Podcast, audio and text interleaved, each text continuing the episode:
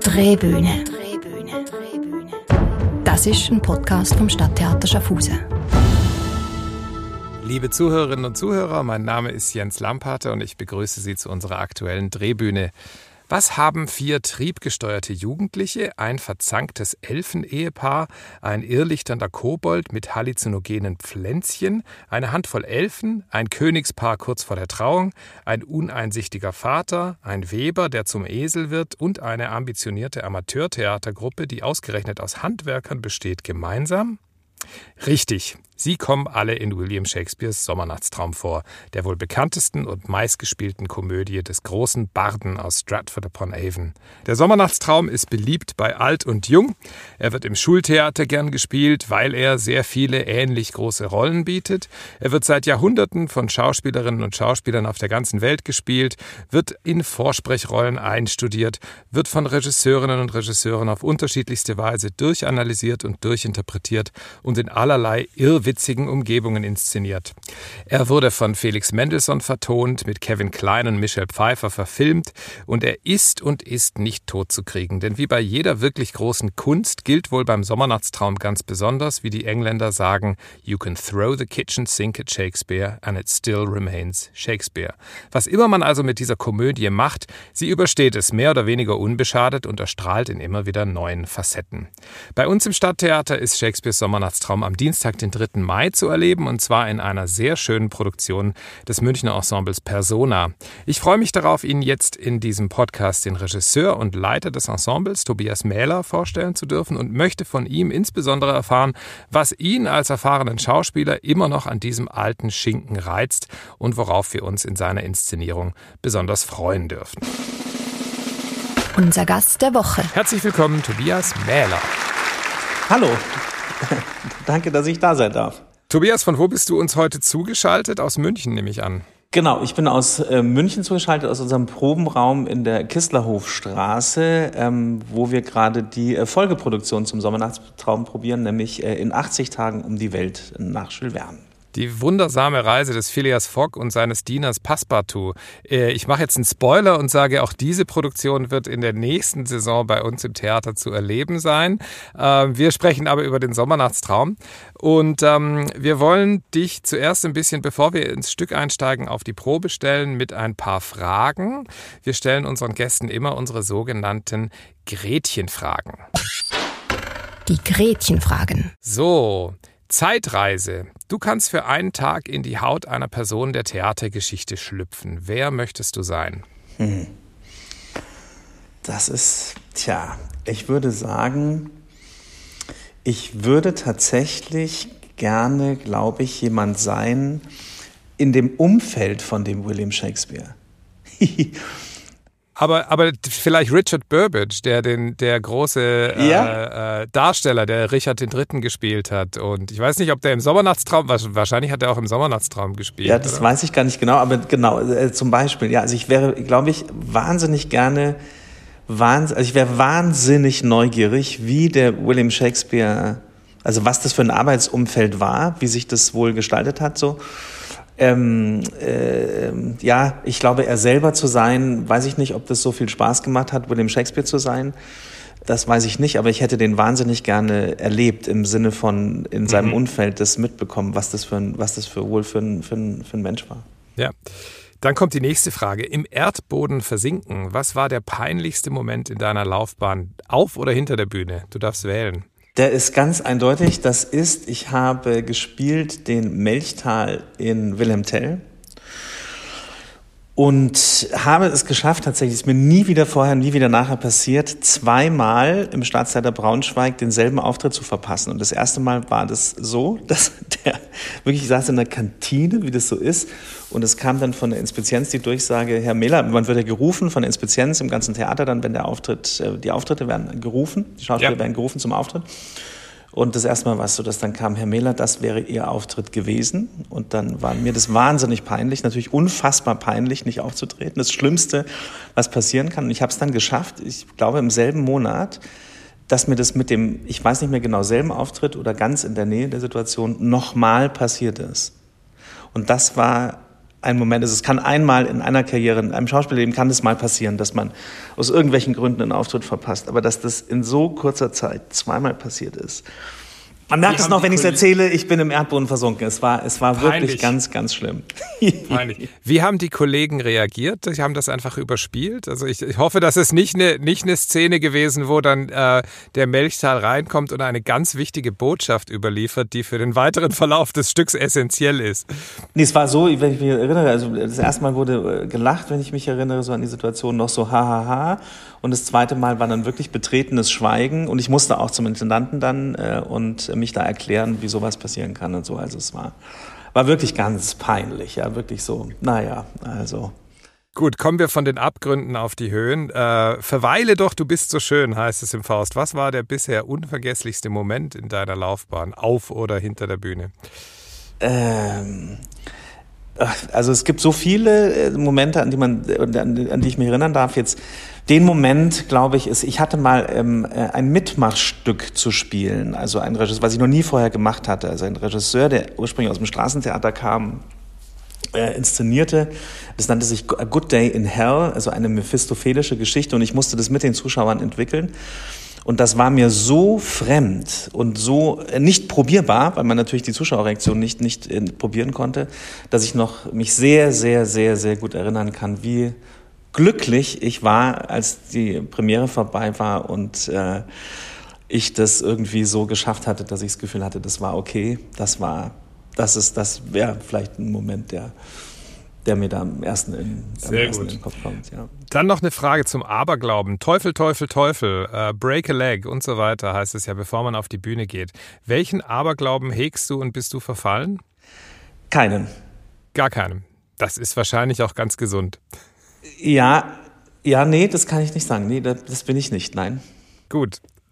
Gut, damit dich unsere Zuhörerinnen und Zuhörer noch ein wenig besser kennenlernen, stellen wir dir jetzt noch unsere äh, patentierten Entweder-Oder-Fragen. Das sind ähm, unseres Erachtens sehr gut ausgewählte, binäre, also gegensätzliche Optionen, aus denen du jeweils eine wählen musst. Du darfst dich nur für eine dieser beiden Optionen entscheiden. Du musst und sollst diese Entscheidung nicht begründen. Antworten wie beides oder Differenzierungen sind nicht gewünscht. Bist du bereit? ich bin bereit. Gut, dann fangen wir ganz banal an. Kaffee oder Tee? Kaffee. Monolog oder Dialog? Dialog. Parkett oder Balkon? Parkett. Bruno Ganz oder Armin Müller-Stahl? Bruno Ganz. Faust oder Hamlet? Hamlet. Ben Becker oder Boris Becker? oh. Puh. Ähm, am Ende Ben Becker. CD oder Streaming? CD. Grelles Licht oder Halbschatten? Halbschatten. Tragödie oder Komödie? Pff, Tragödie. Goethe oder Schiller? Schiller. Frisch oder Dürrenmatt? Frisch. Soufflieren oder improvisieren? Improvisieren. Lampenfieber oder dicke Haut? Lampenfieber. Und jetzt noch, weil du in München bist, Weißbier oder Helles? Helles. Sehr schön. Sehr gut. Jetzt haben wir einen umfassenden, differenzierten Einblick. Kommen wir also zum Sommernachtstraum. Das Stück gilt als einer der ersten wirklich großen Würfe William Shakespeares. Er schrieb es im Alter von rund 30 Jahren. Der Anlass war wahrscheinlich, das ist nicht ganz geklärt, eine Hochzeit. Und zum ersten Mal gespielt wurde es im Jahr 1595 etwa. Und das Stück fällt in eine Schaffensperiode, die für Shakespeare verbunden ist mit zahlreichen anderen bis heute sehr bekannten und beliebten Stücken. Romeo und Julia, der Kaufmann von Venedig, Richard II. Kurz darauf folgten dann die beiden Teile von Heinrich IV. Ähm, worum es in dem Stück? Es ist aufs Erste nicht so leicht zu beantworten, wenngleich die Handlung des Sommernachtstraums mit einem Blick aufs Gesamte dann doch recht einfach und banal scheint. Entwirren wir also. Wir haben es im Sommernachtstraum mit vier Ebenen, vier Handlungssträngen bzw. vier Gruppen zu tun, die sich natürlich im Laufe der Handlung, im Laufe des Stücks immer wieder kreuzen und in Berührung geraten. Da wäre zum einen der Hof in Athen, dann die Welt der Jugendlichen, dann die Feenwelt und die Welt der Handwerker. Beginnen wir von vorn. In Athen bereitet Herzog Theseus seine Hochzeit mit der Amazonenkönigin Hippolyta vor. Herein kommt der Bürger Egeus und klagt beim Herzog seine Tochter Hermia an, weil die sich weigert, den ihr bestimmten Demetrius zu heiraten. Stattdessen ist Hermia unsterblich in Lysander verliebt. Den hat sie natürlich auch im Schlepptau und der wiederum wird von Helena gefolgt, die ihrerseits unsterblich in Demetrius verliebt ist. Ein Gesetz der Stadt besagt, dass die Töchter für ihren Ungehorsam gegen den Vater in ein Kloster geschickt oder gar mit dem Tode bestraft werden sollten. Hermia flieht also ob, aufgrund dieses, ähm, dieser Drohgebärden, die ihr Vater ihr auch gegenüber ausspricht und der Herzog auch. Hermia flieht mit dem Lysander in den Wald. Der Demetrius verfolgt beide und die unsterblich in Demetrius verliebte Helena folgt dem auch. Im Wald ist aber allerdings auch einiges aus dem Lot, denn dort haben sich der Elfenkönig Oberon und seine Elfenkönigin Titania gestritten. Und da Titania partout nicht nachgeben will, sind Oberon mit seinem Kobold Puck auf Rache. Puck soll eine Blume holen, deren Saft, jetzt kommen wir zu den halluzinogenen Stoffen, in den Augen eines Schlafenden diesen verliebt machen soll in die allererste Person, der er nach dem Erwachen begegnet. Oberon bekommt diesen Streit zwischen Demetrius und Helena, die ihm immer noch folgt, mit und will den Demetrius für die Titania gewinnen. Doch Puck verzaubert irrtümlicherweise den Lysander, der ja eigentlich, erinnern Sie sich, in die Hermia verliebt war. Und Lysander wacht auf und ist plötzlich in Helena verliebt. Der Wirren nicht genug, Puck erkennt seinen Fehler, gibt aber Flux auch Demetrius von diesem Saft, worauf auch Demetrius in Helena verliebt ist. Plötzlich laufen also diese beiden jungen Männer ähm, der Helena hinterher, von der sie davor überhaupt gar nichts wissen wollten. Die fühlt sich natürlich komplett ähm, äh, verhöhnt und äh, die beiden Männer fordern sich zum Zweikampf auf. Es ist eine fast unentwirrbare Situation. Dazu kommt noch, Jetzt kommen die Handwerker ins Spiel, dass ein gewisser Handwerker namens Zettel auf die im Wald schlafende Titania trifft. Puck hat in seinem Übermut den Zettel in ein eselköpfiges Ungetüm verwandelt und genau dieses Ungetüm erblickt die erwachende Titania und verliebt sich in den. Am nächsten Morgen ist aber der Spuk vorbei. Oberon und Puck befreien alle von diesem Zauber. Titania und Oberon versöhnen sich. Hermia bekommt Lysander zum Partner. Helena bekommt ihren Demetrius. Und Theseus und Hippolyta nehmen diese beiden wieder in der höfischen Gesellschaft auf. Es gibt eine Dreifachhochzeit und alles ist gut. Ausrufezeichen, Fragezeichen. Und genau an dieser Situation sind wir jetzt. Genau hier kommen wir in die, ähm, ins Gespräch über die Inszenierung. Tobias, habe ich das zu deiner Zufriedenheit zusammengefasst? Besser als ich es je könnte. Also ich. Äh ich habe mir auch Notizen gemacht. Ich habe dir zum Einstieg zur Fragen zur Inszenierung einige Fragen mitgebracht, die uns drei Schülerinnen von der Klasse 3 SD der Sekundarschule Gelbhausgarten in Schaffhausen geschickt haben. Diese Klasse arbeitet gerade mit ihrem Lehrer Pascal Stadler, Grüße gehen raus, am Sommernachtstraum und kämpft sich dabei nicht nur durch den Text, sondern erarbeitet auch mit einer Theaterpädagogin eigene Szenen und äh, kommt diesem Stück ein bisschen näher. Die werden die Vorstellung natürlich besuchen und freuen sich hoffentlich drauf. Die erste Frage äh, kommt von Naima. Warum haben Sie genau dieses Stück gewählt? Oh, das äh, muss ich so beantworten. Ähm, also ich bin äh, zur Stückwahl gekommen als Regisseur, ja, aber auch als Produzent, weil ich ja mit meinem äh, Ensemble die Stücke auch selber produziere und tatsächlich ähm, auch verkaufe. Und ähm, nun muss man vielleicht da kurz zu sagen, ähm, äh, auch äh, William Shakespeare, ich, natürlich kann man, oder es ist sehr schön als, ähm, als äh, Unternehmer auch zu wissen, sagen wir mal so, dass der William Shakespeare auch Unternehmer war. Und diese, diesen Titel, ähm, glaube ich, auch für den, für den Verkauf erfunden hat. Und so trifft sich ein zutiefst interessantes künstlerisches Material äh, mit einem Stücktitel, der auch für den Verkauf, ähm, ich sag mal, ähm, oder der, der sich äh, auch für den Verkauf eben gut darstellt. Ich unterstelle sogar dem Shakespeare, dass er den Titel genau dafür auch gewählt hat. Also was gibt es Besseres im Schaufenster eines Theaters, als ein Stück zu nennen, ein Mitsommernachtstraum? Zu Kontext äh, der Frage vielleicht einfach noch eine Erklärung dazu geliefert. Ähm, ihr macht ja eure Produktionen immer im Zusammenhang mit den äh, Sommerfestspielen im Schloss Nymphenburg in München. Ähm, das heißt, ihr sucht natürlich auch Stücke, die dort Open Air gespielt werden können und bringt sie dann danach in der, in der dunkleren Jahreszeit oder in der regulären Theatersaison auf Tournee. Also kommt jetzt im Mai zu uns. Die Produktion kam aber letzten Sommer schon raus. Ähm, und das ist natürlich auch ein fantastischer Stoff für Open Air, nicht wahr? Genau, für beide Situationen eben ganz fantastisch. Und da kommen wir bestimmt gleich zu. Der Shakespeare an sich, man kann eben, das ist was ganz Unglaubliches, bei dem Shakespeare in der Stückwahl im Prinzip sich nicht vergreifen. Ähm, das ist einfach dieses äh, wirklich echt erfahrbare Wunder, mit dem man es da zu tun hat. Also diese Stücke sind alle ähm, tatsächlich unergründlich großartig. Und bei dem Sommernachtstraum hat man es jetzt eben mit einer speziellen Situation zu tun. Und das war für uns jetzt in dem, äh, zu der Zeit eben, äh, ich sag mal, auch der beste Titel. Nach der Auswahl eines Stücks kommt ja dann die Frage nach der Spiel- oder Textfassung. Dazu habe ich eine Frage von Zoe. Haben Sie das Stück genauso übernommen, wie es von Shakespeare geschrieben worden ist, oder haben Sie es etwas verändert? Auch wieder eine äh, eher praktische Antwort. Erstmal, ähm, also ich habe, es gibt ja diese berühmten alten Übersetzungen von Schlegel-Tieg die sehr poetische Übersetzungen waren. Und dann gibt es sehr, sehr tolle äh, moderne Übersetzer. Der, der mit Abstand äh, gerühmteste und auch zu Recht, finde ich, gerühmteste ist der Frank Günther. Ähm, gleichwohl ähm, äh, kann man diese, muss man äh, dann die Rechte bezahlen für die Übersetzung. Und das können wir uns erstmal so per se nicht leisten.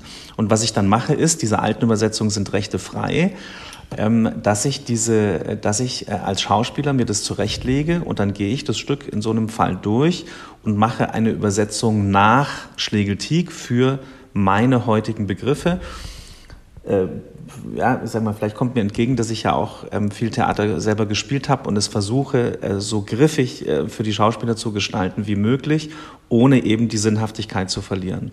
Und so komme ich dann quasi zu einer Ensembleübersetzung. Wir nehmen das ja auch viel in den Mund, die Texte, und so formen wir diese erstmal allzu poetischen, sage ich mal, nicht wirklich der Derbheit von dem Shakespeare gefolgten äh, äh romantischen Übersetzung von dem Schlegeltik und versuchen aber der Sache dann insofern gerecht zu werden, als dass wir auf der Probe uns das anverwandeln und auch einfach Begriffe verändern oder sie, sie nahbarer äh, äh übersetzen.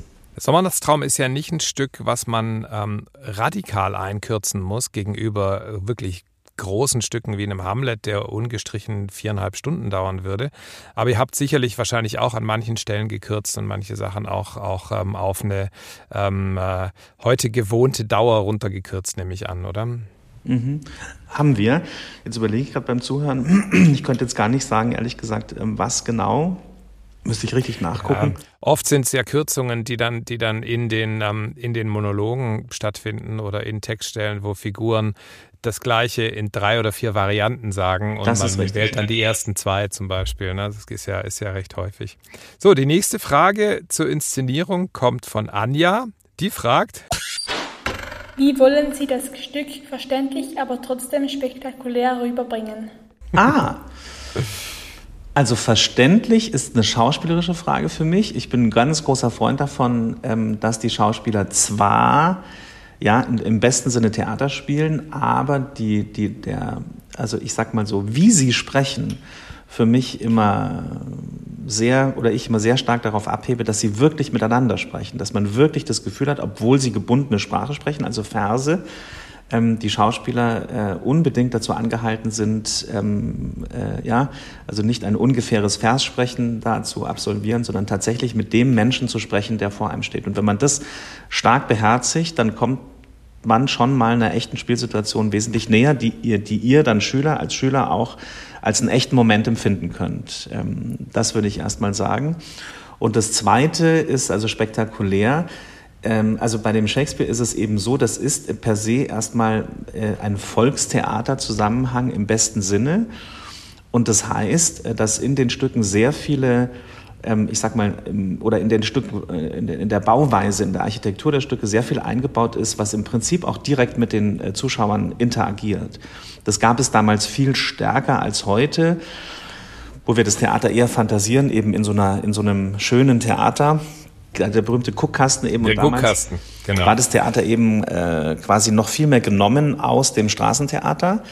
Für fuhren die Schauspieler mit sogenannten Tespeskarren oder anderen Karren in die Städte, sammelten da die Leute ein, die da zugucken sollten. Und diese, diese, dieses Globe-Theater in London, diese Theater waren dann die ersten festen Bauten. Und gleichwohl auch in diesen ersten Bauten äh, interagierten die Schauspieler ganz stark mit den äh, Zuschauern. Und ähm, da ist ähm, an sich schon, äh, ich sag mal, das Spektakel programmiert, weil in dem Moment, wo man mit Zuschauern interagiert und man nicht per se weiß unbedingt nur, was passiert, ähm, kann man sich vorstellen, dass also die Lebendigkeit dieses Volkstheaters ähm, da per se gegeben ist und so in die Richtung versuchen wir das auch. Ähm, bin gespannt, was ihr dazu.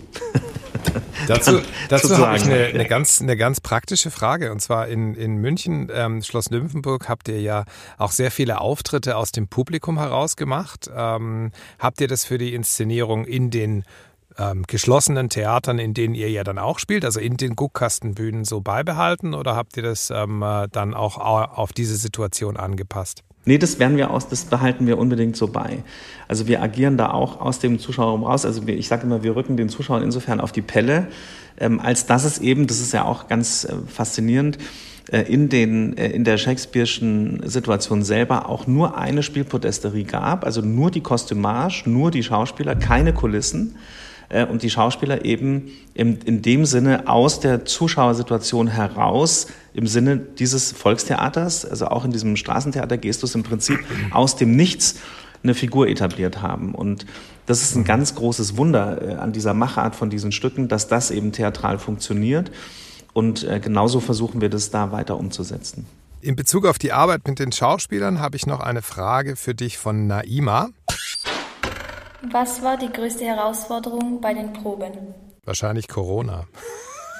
Ja, das, genau, das, das stimmt. Also wir hatten riesen, also Wahnsinns, äh, also wir hatten Probenunterbrechungen in 2020 und also, naja, also das war ein riesen, riesen, riesen Vorgang. Natürlich ähm, erstmal das, aber in den künstlerischen Proben, ich sag mal, die größte Herausforderung war, dass man ein Stück das sehr viel in Zweiersituationen agiert, ähm, auf die große Bühne bringt und ähm, ich ein großer Freund davon oder ein großer Freund davon bin, sage ich mal, oder ein großer oder mein, meine sag mal, Erfahrung, meine Erfahrung mir zeigt, dass ähm, dieses diese Zweiersituationen ewig nah beieinander stehend und ich sag mal auf einer großen Bühne immer zwei oder mehrere Schauspieler auf engem Raum zusammen zu haben, erstmal theatral, ganz praktisch, nicht wahnsinnig reizvoll ist.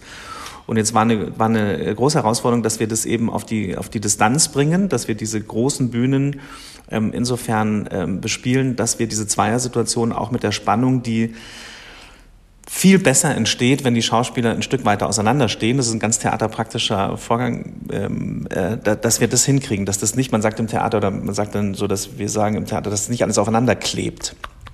Und wenn ich mal das Gefühl habe, da stehen zwei Schauspieler, die kleben aufeinander und dann gibt's wieder eine Zweiersituation, Titania Oberon und die kleben am anderen Ecke aufeinander, sondern dass man das alles so strukturiert, dass der ganze Theaterraum quasi mit diesem Stück bespielt wird, trotzdem es eben diese vielen Zweiersituationen sind. Und da ja, bin ich ganz, ganz happy, muss ich sagen, eigentlich mit der Lösung, die wir da gefunden haben. Wenn du gerade über den räumlichen Aspekt sprichst, ähm, fragt uns Zoe folgende Frage. Auf was haben Sie beim Gestalten der Bühnenkulisse geachtet? Hm. Ähm, da habe ich äh, darauf geachtet, dass die, also die schönste Frage, so muss ich das eigentlich inhaltlich sagen, die schönste Frage in dem Stück ist, oder eigentlich zentrale Frage in dem Stück, die geht so um Schein und Sein. Also was ist Wirklichkeit und was ist Einbildung?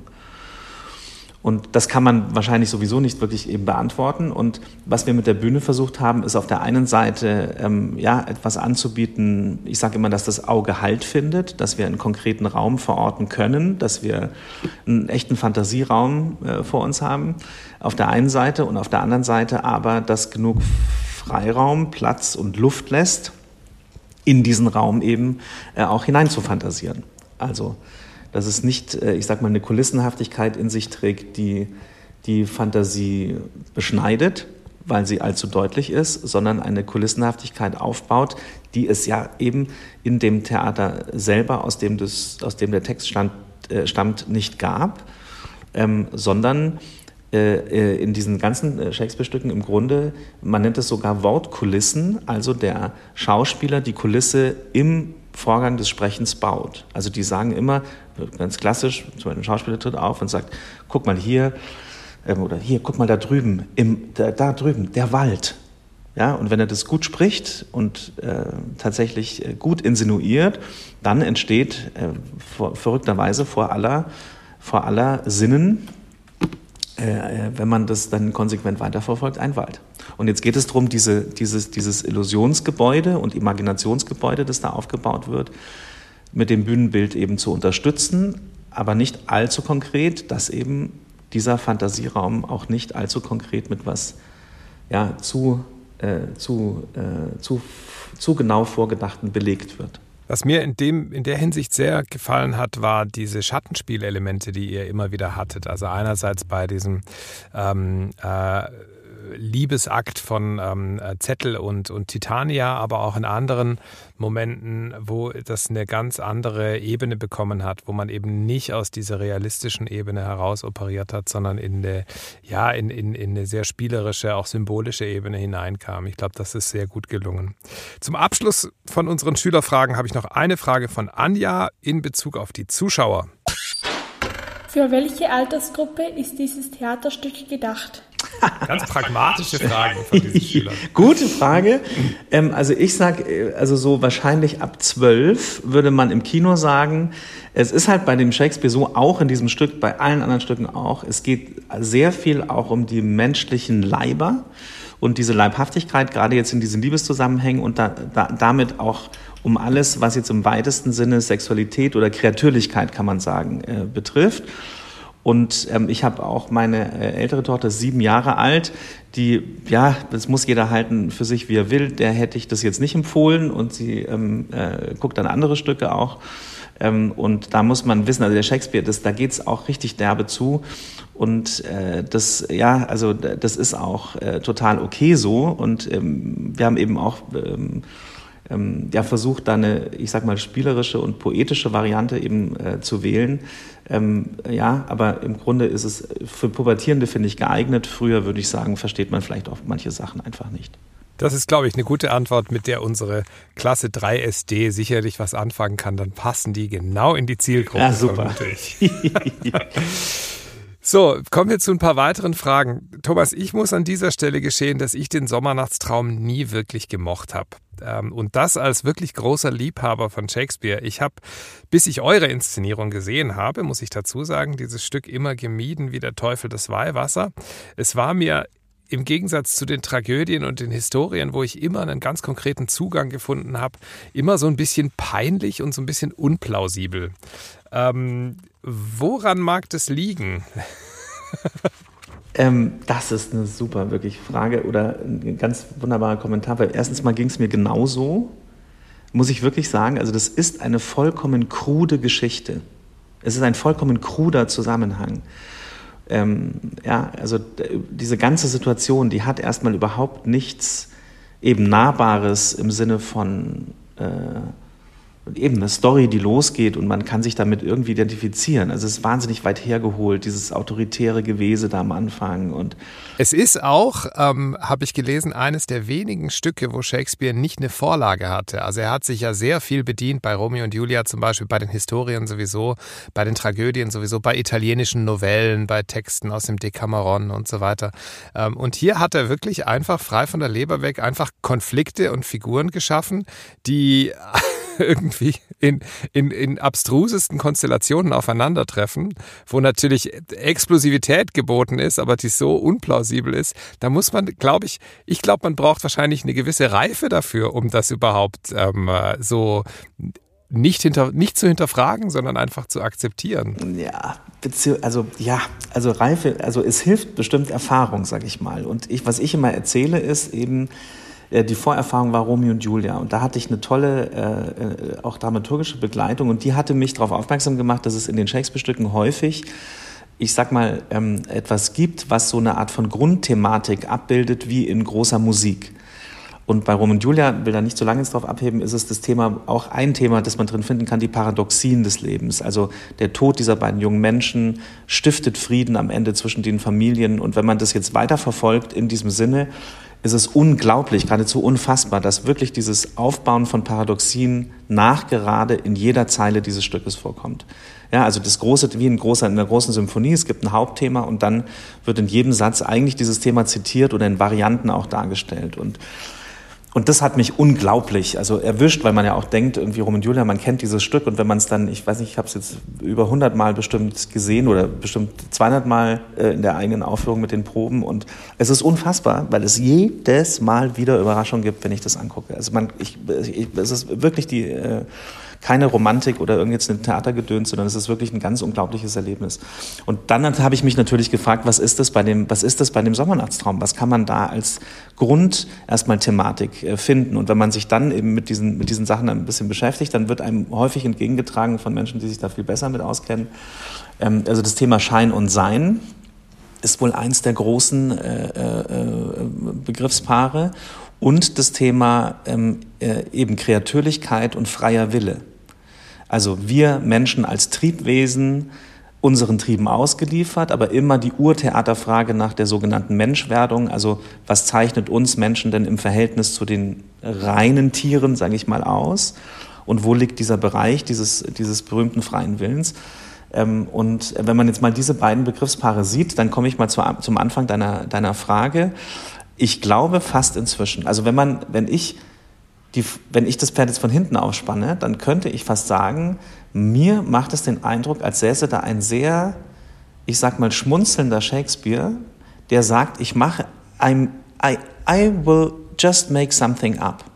Also er macht einfach so eine Theaterkiste auf und eben erfindet einfach plötzlich, was er sonst eben so selten oder fast nie gemacht hat, eine Geschichte mit der Absicht, Fantasieräume aufzumachen, die eben ein bestimmtes Phänomen theatral hervorrufen, nämlich wir fantasieren in eine Geschichte rein und das Spiel, was er mit uns beginnt, ist, ihr fantasiert rein und es passiert eine Geschichte weiter und im Vollzug der Aufführung oder im Machen oder im Probieren der Aufführung kam ich dann drauf, dass dieses Spiel von Schein und Sein just das Prinzip dieses Stückes ist. Also, dass er zum Beispiel diese Oberon-Titania-Story äh, äh, erfindet und das wie eine Märchenpuppenkiste öffnet, äh, setzt uns erstmal in die Frage, wir wissen ja gar nichts über Titania und Oberon. Jetzt klingt es noch so wahnsinnig antik und man fühlt sich sofort minder bemittelt im Begreifen können dieser Geschichte, wo es noch um ganz verrückte andere Dinge geht.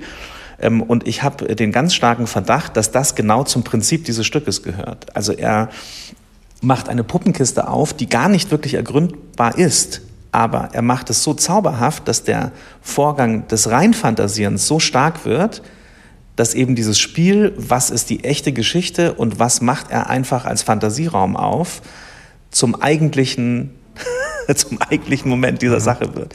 Ja, und wenn man sich, äh, wenn man sich dann entkoppelt von der Frage der Plausibilität, äh, gibt es natürlich einfach auch unglaublich gute Figuren und unglaublich gute Texte. Also wenn ich mir die, äh, die, die ähm, Monologe der Helena anschaue zum Beispiel ähm, äh, und, und die auch die, die, diese vollkommen ähm, ja, also äh, widersinnige, aber auch, auch gleichzeitig unglaubliche Herausforderungen, die sie hat quasi auf ihrer Reise als Figur von der Verhämten zur, zur Verehrten und wieder zurück und dann doch wieder in eine, in eine Harmonie hinein.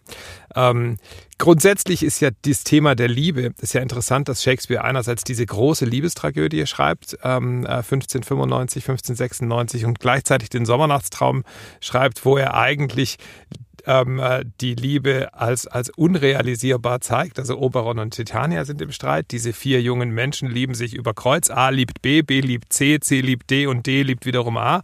Also es geht nicht, es geht nur mit dem Zauber auf. Und gleichzeitig kommen dann diese Handwerker, diese unbeholfenen Handwerker und spielen dann, darüber haben wir noch gar nicht gesprochen, die Liebestragödie der, von Pyramus und Tisbe auf, was ja im Grunde ähm, auch wieder eine Metapher ist für Romeo und Julia. Also zwei Lieben Freunde, die, die getrennt sind durch eine Wand ähm, äh, und nicht zueinander kommen. Also das zeigt so ein bisschen diese Raffinesse von, von Shakespeare, ähm, äh, wie er mit so einem, so einem Thema Liebe, Leidenschaft, Unvereinbarkeit von Ratio und Emotio einfach auf dieser Klaviatur unglaublich virtuos spielt, ohne die Handlungen seiner Figuren immer begründen zu müssen. Ne? Mhm, mhm. Absolut, absolut. Also das ist übrigens äh, ganz faszinierend. Ähm, äh, unglaublich faszinierend, dass äh, das Schlussbild von Sommernachtstraum in dem in der Hand in, in, in, das Schlussbild von Sommernachtstraum eben die Handwerkerszene ist, die dieses Pyramus und Tispe-Thema spielt, als reine Komödie. Und das Schlussbild von Romeo und Julia ist genau dasselbe Bild als reine Tragödie. Und das ist so unfassbar, weil lustigerweise spielen wir die Stücke ja auch ähm, im, im, Repertoire bei unseren Festspielen und ich kann es manchmal gar nicht glauben, wenn, wenn ich es hintereinander gesehen habe letzten Sommer, dass am ähm, die eine, einmal wird dieselbe Geschichte erzählt ähm, und die Leute im besten Falle, so war es dann doch häufig oder eigentlich immer, äh, haben wirklich sich weggeworfen vor Lachen, äh, darf man sagen. Und im, im anderen Falle ist es mucksmäuschenstill und, äh, und die pure Tragödie herrscht vor. Ja? Und das ist dieselbe Geschichte. Und das ist auch alleine schon wieder, also alleine schon wieder ein so verrücktes Ding bei diesem Autor, dass der sowas äh, geschafft hat. Also es ist wirklich, ja, es ist wirklich äh, unglaublich. Ja, un unvereinbare Welten äh, vereinbar zu machen, äh, das ist etwas, was vielleicht unserem heutigen Selbstverständnis auch, auch etwas widerstrebt. Ähm, eine Anekdote dazu, der, der Mark Rylance, der erste künstlerische Leiter des Globe Theatre in London, der hat eine Tradition eingeführt dort nach den Aufführungen, dass immer, ganz egal ob, ähm, ob Lear stirbt ähm, und Othello sich erdolcht, ähm, oder ob es das Ende einer Komödie ist.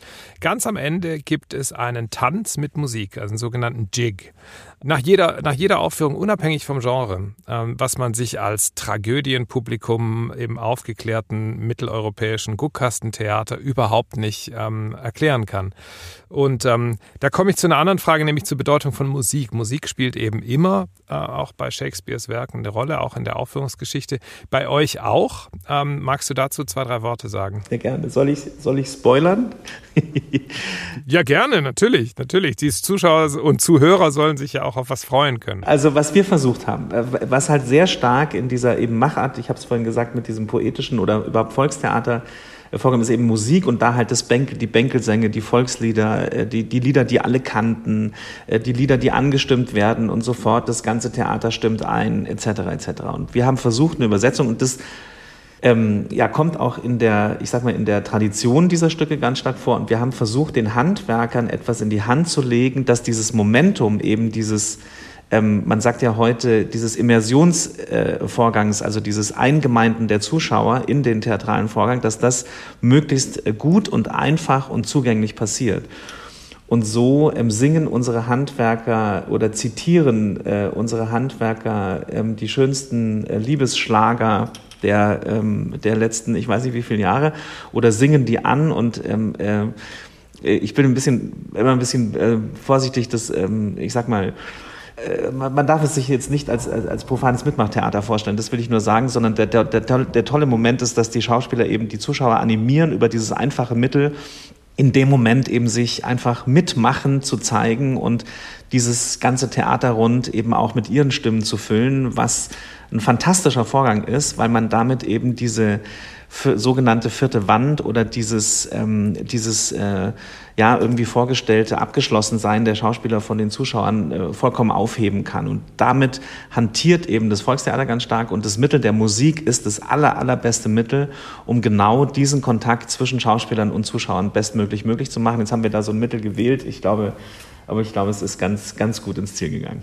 Ja, das macht, das macht äh, definitiv Spaß, das kann ich äh, bestätigen. Tobias, wir haben noch keinen Eindruck von eurer Inszenierung auf der Hörebene erhalten. Du hast uns das alles geschildert. Ich habe mir einen kleinen Clip für den Schluss aufgehoben. Wir spielen einen Auszug ein mit einem Zitat des Kobolds Puck, in dem gerade eure Lust auf diese Sprachbehandlung, auf die Luzidität von Sprache ähm, äh, besonders greifbar wird. Magst du was dazu sagen, an welcher Stelle im Stück dieser Text kommt und warum du dir diesen Text ausgewählt hast für den Clip?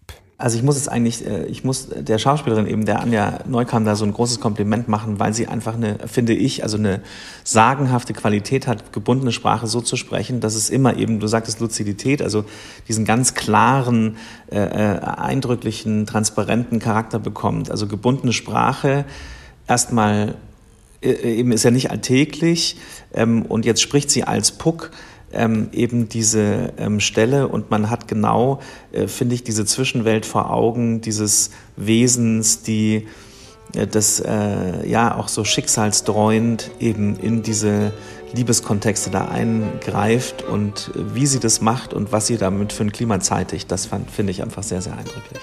Dann hören wir doch mal rein. Nun jag ich euch und für euch kreuz und quer. Durch Dorn, durch Busch, durch Sumpf, durch Wald. Bald bin ich Pferd, bald Eber, Hund und Bär. Erscheine als Werwolf und als Feuerbald. Will grunzen, wiehern, bellen, brummen, flammen, wie Eber, Pferd, Hund, Bär und alle Feuer dieser Welt zusammen.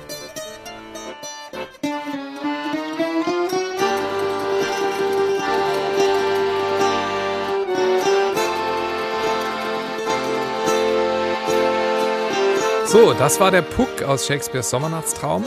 Und damit bedanke ich mich ganz herzlich bei unserem heutigen Gast, Tobias Mähler. Sie, liebe Zuhörerinnen und Zuhörer, können Tobias am Dienstag, den 3. Mai im Stadttheater erleben. Ihn selbst als Theseus, sein wunderbares Ensemble in den restlichen Rollen. Wir danken fürs Erste herzlich und freuen uns sehr auf den Besuch. Vielen Dank, Tobias. Ich danke.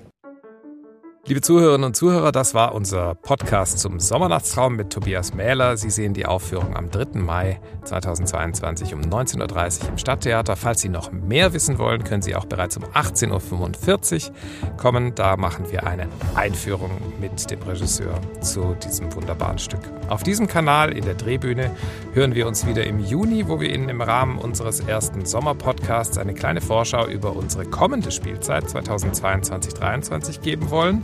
Und bis dahin wünschen wir Ihnen natürlich wie immer alles Gute, bleiben Sie gesund und besuchen Sie uns im Theater. Wir freuen uns sehr auf Sie. Drehbühne.